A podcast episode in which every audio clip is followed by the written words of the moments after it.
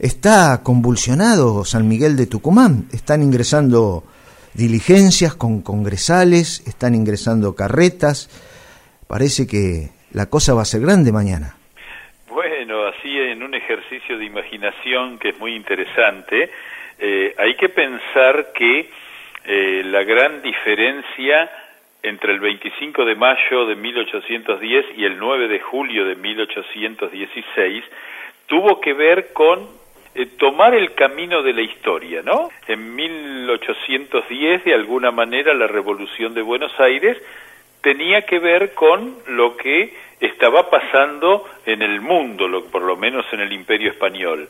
La caída de, de Fernando VII, la llegada de las tropas de Napoleón, la desaparición del Estado español hizo que comenzara a haber juntas en cada ayuntamiento y cuando se viene ese movimiento para América, comienza a pasar lo mismo. 1809 junta en Chuquisaca y en el 10 un reguero de juntas, Santiago de Chile, México, Nueva Granada, eh, Quito. Entonces, eh, La Paz, ahí aparece la revolución de Buenos Aires una revolución que eh, por alguna razón que vale la pena eh, profundizar fue la revolución más decidida, la ideológicamente más comprometida, pero claro, seis años después, la, eh, digamos, la oleada de la historia iba para el otro lado.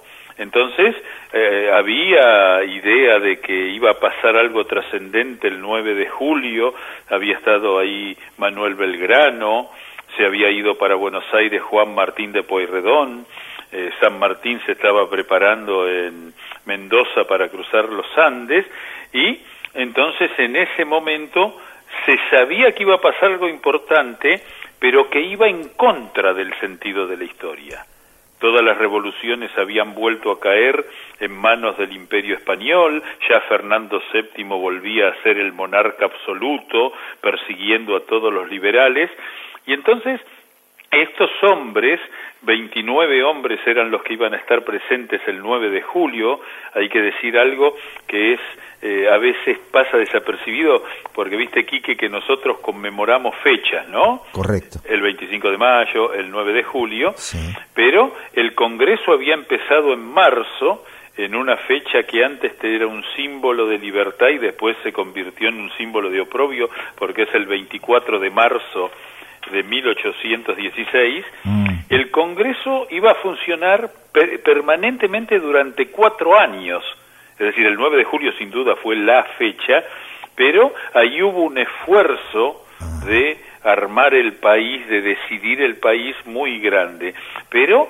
con todo en contra, es decir, lo primero que tuvieron que resolver esos esos hombres que son mucho menos conocidos los hombres de julio que los hombres de mayo, ¿no? Yo si te pregunto quiénes fueron los miembros de la primera junta, te salen casi de corrido y en todos, ¿no? Y cuando tenemos que pensar en los congresales de Tucumán, eh, empezamos a la Prida, Paso, buscamos por ahí alguno más, y esos hombres lo primero que decidieron fue seguimos la guerra, seguimos luchando por la libertad, con el ejército español amenazando ahí a 400 kilómetros, a 10 días de marcha nomás, en una ciudad que no se podía defender después del desastre de Sipe-Sipe, donde no quedaba ni restos del ejército del norte. Y cuando Belgrano les dice, bueno, miren, eh, llegó el momento de la definición, o nos rendimos y volvemos a ser parte del imperio, o fundamos un nuevo país, este, este papel de Belgrano del cual ya hemos hablado eh, hace unos días conmemorando al gran prócer, eh, fue muy importante porque ahí se tomó la decisión de, eh, bueno, decidamos ser un país y veamos cómo lo hacemos. Y esta idea de lo grande que me gusta que la hayas planteado, queda representada en que eh, se van a romper, a partir de hoy se rompen los violentos vínculos que unen a estas provincias con Fernando VII, sus sucesores y la metrópoli, y declaran la independencia de las provincias unidas en Sudamérica, como diciendo, bueno, todos los que quieran la libertad, bueno, nosotros declaramos y después vamos a seguir la guerra. De hecho, la Argentina, o que en aquel momento eran las Provincias Unidas del Río de la Plata, eh, eran, eh, digamos, van a tener 14 años de guerra de la independencia. A veces no se mide ese largo en lo que significó de miseria, de pobreza, de destrucción de las familias, de sacrificios personales.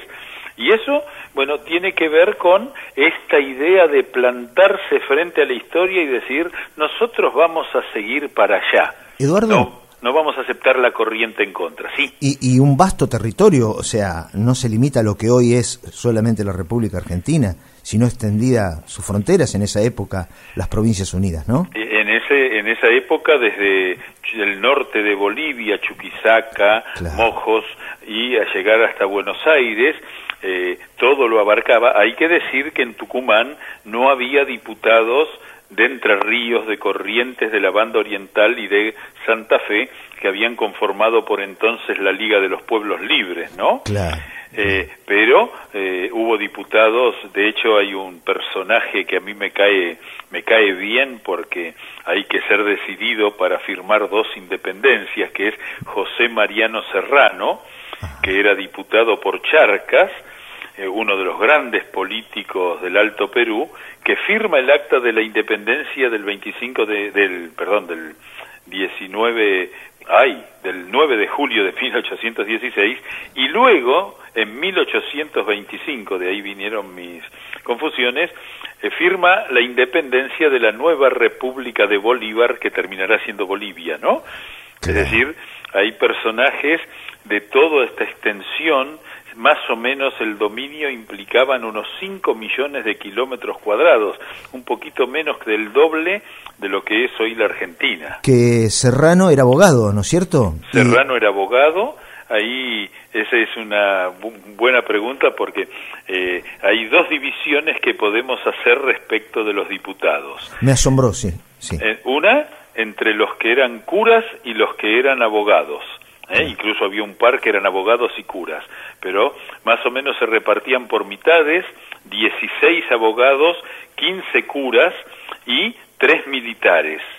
Eh, entre ellos un personaje legendario, olvidado lamentablemente por, la, por el recuerdo histórico, que es el marqués de Yaví, Juan José Fernández Campero, que eh, no pudo participar de la jura de la independencia porque estaba peleando en el Alto Perú, va a ser capturado por los españoles y va a morir preso y torturado en Jamaica y los jujeños que lo han considerado desde hace un tiempo el máximo de los próceres jujeños, lograron la repatriación de sus restos en el año 2011.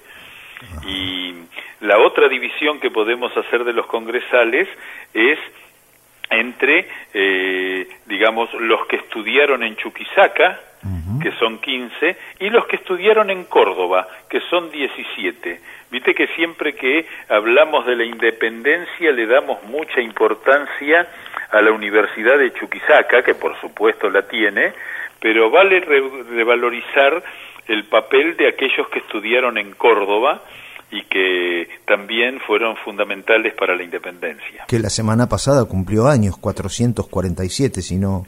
Este, la, ciudad de Córdoba. Sí, la ciudad, la ciudad de Córdoba. Y la tercera universidad más antigua de América, que cumplió en el año 2013, si mal no recuerdo, sus primeros 400 años de vida, la universidad. Así que eh, digamos todos los aspectos de nuestro de lo mejor de nuestra historia confluyen en estos días de julio del 16. Qué lindo, ¿eh? bueno, qué, este, qué vivo lo mantiene a este recuerdo en, en nuestras mentes y bueno, y en este caso en el programa. Quiero agradecerle, Eduardo, muchísimo y vamos a seguir charlando sobre la historia que tantas cosas lindas tiene, ¿no? Con todo gusto, pero te voy a poner una condición, que es que me vas a tener que tutear porque yo estoy atravesando un periodo rumbo a la ancianidad que no me favorece cuando me tratan de señor y usted. ¿eh? Bueno, bueno, bueno, está bien. Lo, lo, me gustaría decirte para cerrar esto que eh, el legado de los hombres de mayo y el legado de los hombres de julio,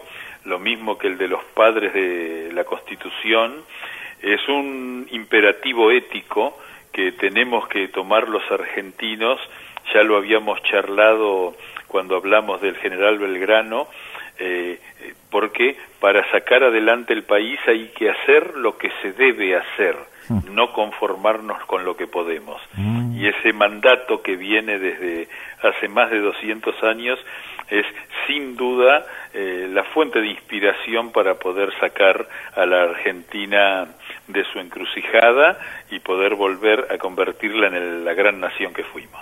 Bueno, y a comer unas empanadas mañana. Hay que, comer unas empanadas, el que pueda un buen locro y sin duda ponerse la escarapela y en algún momento del día, estando en casa como nos exige esta circunstancia histórica, cantar el himno para eh, desear un feliz día a la patria.